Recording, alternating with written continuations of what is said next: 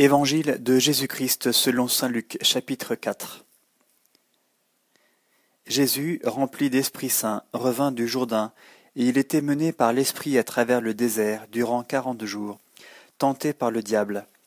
Il ne mangea rien en ces jours-là, et quand ils furent écoulés, il eut faim. Le diable lui dit, Si tu es fils de Dieu, dis à cette pierre qu'elle devienne du pain. Et Jésus lui répondit, Il est écrit, Ce n'est pas de pain seul que vivra l'homme. L'emmenant plus haut, le diable lui montra en un instant tous les royaumes de l'univers, et lui dit, Je te donnerai tout ce pouvoir et la gloire de ces royaumes, car elle m'a été livrée, et je la donne à qui je veux. Toi donc, si tu te prosternes devant moi, elle t'appartiendra tout entière. Et Jésus lui dit, Il est écrit, Tu adoreras le Seigneur ton Dieu, et à lui seul tu rendras un culte.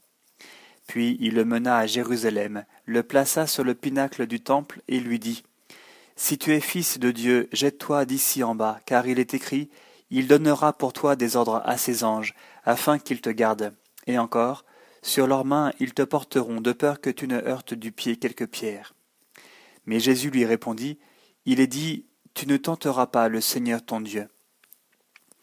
Ayant ainsi épuisé toute tentation, le diable s'éloigna de lui jusqu'au moment favorable. Jésus retourna en Galilée avec la puissance de l'Esprit, et une rumeur se répandit par toute la région à son sujet. Il enseignait dans leur synagogue glorifié par tous. Il vint à Nazareth où il avait été élevé, entra selon sa coutume le jour du sabbat dans la synagogue, et se leva pour faire la lecture.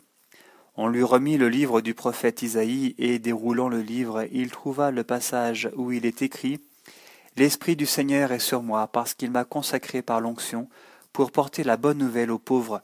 Il m'a envoyé annoncer aux captifs la délivrance, et aux aveugles le retour à la vue, renvoyer en liberté les opprimés, proclamer une année de grâce du Seigneur. Il replia le livre, le rendit aux servants et s'assit. Tous dans la synagogue tenaient les yeux fixés sur lui. Alors il se mit à leur dire Aujourd'hui s'accomplit à vos oreilles ce passage de l'Écriture. Et tous lui rendaient témoignage et étaient en admiration devant les paroles pleines de grâce qui sortaient de sa bouche. Et il disait N'est-il pas le fils de Joseph, celui-là? Et il leur dit À coup sûr, vous allez me citer ce dicton Médecin, guéris-toi toi-même. Tout ce qu'on nous a dit être arrivé à Capharnaüm, fais-le de même ici dans ta patrie. Et il dit, En vérité, je vous le dis, aucun prophète n'est bien reçu dans sa patrie. Assurément, je vous le dis, il y avait beaucoup de veuves en Israël au jour d'Élie, lorsque le ciel fut fermé pour trois ans et six mois, quand survint une grande famine sur tout le pays. Et ce n'est à aucune d'elles que fut envoyé Élie, mais bien à une veuve de Sarepta, au pays de Sidon. Il y avait aussi beaucoup de lépreux en Israël au temps du prophète Élisée, et aucun d'eux ne fut purifié, mais bien Naaman, le Syrien. Entendant cela, tous dans la synagogue furent remplis de fureur, et se levant ils le poussèrent hors de la ville et le menèrent jusqu'à un escarpement de la colline, sur laquelle leur ville était bâtie pour l'en précipiter. Mais lui, passant au milieu d'eux, allait son chemin. Il descendit à Capharnaüm, ville de Galilée, et il les enseignait le jour du sabbat.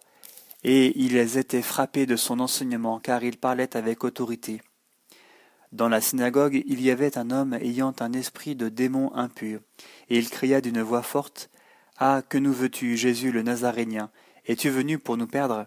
Je sais qui tu es, le Saint de Dieu. Et Jésus le menaça en disant Tais-toi et sors de lui. Et le précipitant au milieu, le démon sortit de lui sans lui faire aucun mal. La frayeur les saisit tous, et ils se disaient les uns aux autres Quelle est cette parole? Il commande avec autorité et puissance aux esprits impurs, et ils sortent. Et un bruit se propageait à son sujet en tout lieu de la région. Partant de la synagogue, il entra dans la maison de Simon.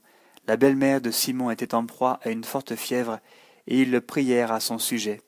Se penchant sur elle, il menaça la fièvre, et elle la quitta, à l'instant même, se levant, elle les servait. Au coucher du soleil, tous ceux qui avaient des malades atteints de maux divers les lui amenèrent, et lui, imposant les mains à chacun d'eux, il les guérissait. D'un grand nombre aussi sortaient des démons qui vociféraient en disant Tu es le Fils de Dieu.